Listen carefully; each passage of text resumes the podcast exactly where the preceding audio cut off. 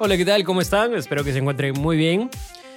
Hace poco tuve una conversación, de hecho en el marco de una entrevista, y con una persona que eh, está vinculada al tema del management, al tema de la innovación, y de hecho me transmitió una percepción suya respecto a la innovación, que es que eh, en, ciertos aspectos él que considera que hay metodologías de la innovación o que cierta, cierta forma en la que se ha vendido la innovación es muy vendehumo y pues realmente no cree tanto en, algunas denominaciones o en algunos pensamientos que están vinculados a la innovación y él lo entiende a su manera.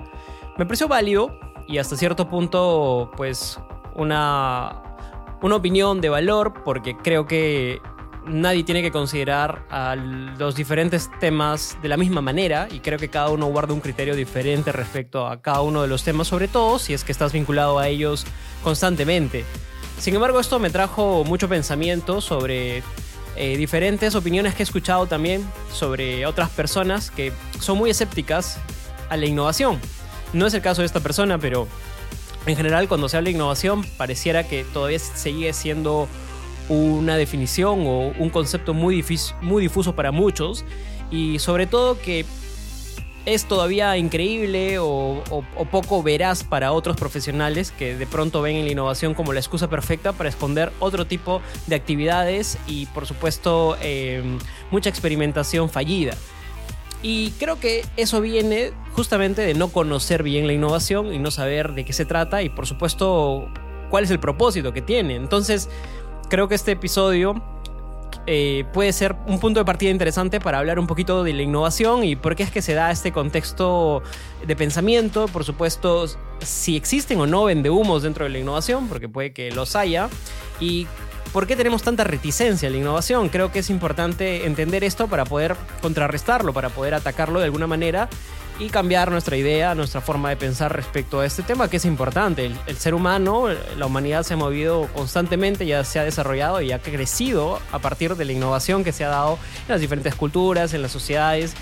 Y creo que desestimarla hoy por hoy, en estos tiempos, es pues una idea equivocada y creo que deberíamos empezar a mejorar ese, ese pensamiento. El tema de las metodologías en la innovación, sobre todo en las empresas, es creo muy amplio, es muy complejo con opiniones que son muy variadas, con experiencias que también son muy variadas. Por un lado tenemos la gestión de la innovación, que es vista como una tendencia emergente que busca ser mucho más eficaz, mucho más rápido, mucho más estratégico, procesos que ya existen. Esto incluye etapas como identificar, por ejemplo, las necesidades, la planificación, probar los productos, probar soluciones, recopilar mucho feedback y seleccionar, de hecho, herramientas que sean adecuadas, que terminen eh, implementando o haciendo mejoras continuas. De hecho, los beneficios que se perciben de la innovación incluye mejorar las cosas continuamente, reducir muchos costos, muchos residuos, aumentar la motivación de la gente, de los clientes y por supuesto un compromiso mucho mayor con, con, el trabajo, minimizar mucho más los errores cuando hablamos, por ejemplo, de procesos más orientados a planta, manufactura y por supuesto aumentar la competitividad. Hasta aquí la innovación parece realmente excepcional. Eh, hasta aquí, hasta este punto, pareciera que la innovación no tiene defectos. Sin embargo, el tema es que no todas las empresas logran implementar con éxito estrategias de innovación, y esta es la triste realidad. De hecho, se estima que por lo menos 9 de cada 10 empresas no llegan a los 10 años y aunque muchas están dispuestas a cambiar sus productos y sus servicios para mantenerse competitivas, esto conlleva muchos desafíos que muchos no están dispuestos a asumir. Por ejemplo, la innovación implica cuestionar mucho el status quo, tomar muchos riesgos y esto puede resultar en un ambiente de incertidumbre para muchos ejecutivos, para muchas culturas que no quieren arriesgar, que se resisten sobre todo al cambio. Y esto lo vimos, por ejemplo, en la pandemia, que forzó a muchas empresas a adaptarse, a cambiar, lo que les vino muy bien, no solo para sus operaciones, sino para sus modelos de negocio, pero de no haber existido un evento tan catastrófico como lo fue la pandemia, esto no hubiera pasado y muchas empresas quizás no hubieran mejorado, no hubieran salido de su continuismo. Ah, si hablamos de innovación, existen muchísimos modelos. Y creo que no podemos decir que hayan modelos malos o modelos buenos. De hecho, hay modelos para diferentes necesidades de uso. Tenemos los más comunes como el Design Thinking, eh, tenemos al Lean Startup, al Agile. Cada uno de estos con sus particularidades, con sus aplicaciones y con sus variantes también, porque no hay que ser dogmático y no hay que casarse con los modelos, sino que hay que aplicarlos en la medida en la que creamos o consideramos que es válido aplicarlo para nuestra realidad. Si hablamos del design thinking, esto enfatiza muchísimo en la colaboración, en el uso de contenido visual, que fomenta la creatividad. Y si hablamos del Lean Startup, se concentra mucho más en conocer al usuario, en testear hipótesis, rápidamente ir cambiando de manera ágil, promover esta reevaluación continua para que el usuario pues, pueda mostrarse mucho más adaptable al producto o al servicio que le estamos ofreciendo. Y acá es muy interesante porque si volvemos al tema del design thinking, justamente escuché a esta persona que decía, acá no, vamos acá no vas a ver en este espacio posits o cosas gráficas y cosas visuales, como diciendo que eso está mal.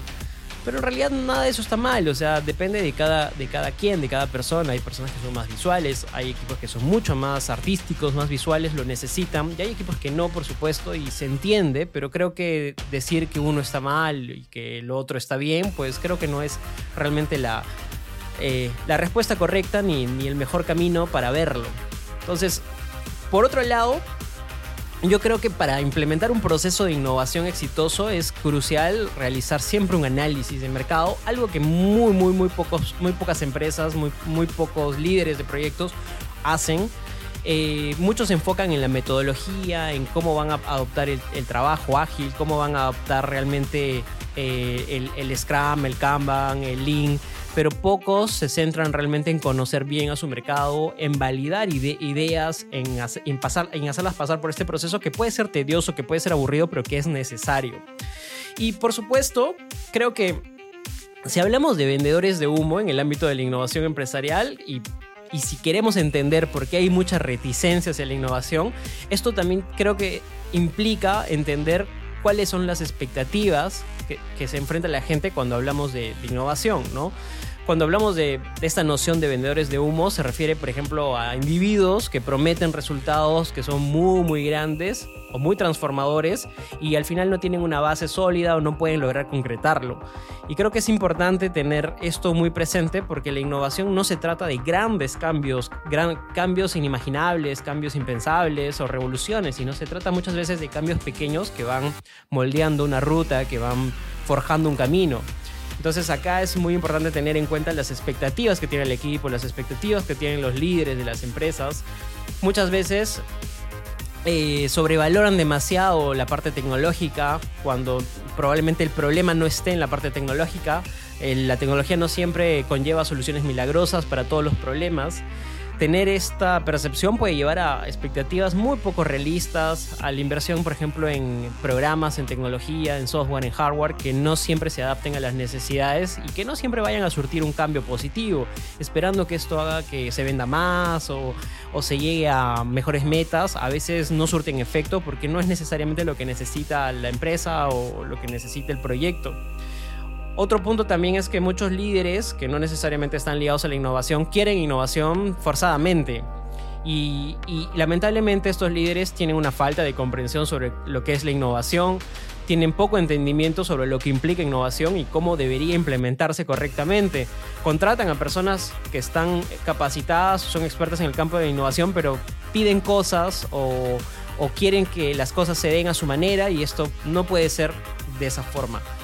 Y por otro lado también hay una presión muy grande por, lo general de mostrar resultados que sean inmediatos. ¿no? Resultados en seis meses, en un año, muchas veces no van a dar grandes cambios. O sea, la innovación muchas veces es a largo plazo. Eh, pasa por procesos duros de ensayo-error, de prueba y a veces como cualquier decisión de inversión o cualquier decisión de negocio muchas veces solo empieza a rendir en el largo plazo o en el mediano plazo. Entonces también esto hay que tenerlo en cuenta. Y por supuesto otros factores que además irrumpen o, perjudican a la innovación es cuando ya cuando esta pretende llegar a una cultura que ya está estancada y que tiene mucha resistencia al cambio. Si individual y organizacionalmente una empresa tiene mucha resistencia, es muy difícil que las personas hagan cosas nuevas o tengan esta predisposición realmente a probar cosas nuevas, a ser movidos, a ser asignados a roles nuevos, a roles distintos. Entonces creo que eso es importante y por supuesto tener una clara estrategia de innovación, algo que por ejemplo no lo tienen muchos. Al final todo esto se mueve con estrategia y con decisiones claras, ¿no? Y muchas veces podemos identificar a los vendehumos en la innovación cuando solamente tienen visiones, pero no tienen rutas ni mapas de cómo llegar a esa visión o cómo hacerlo realidad.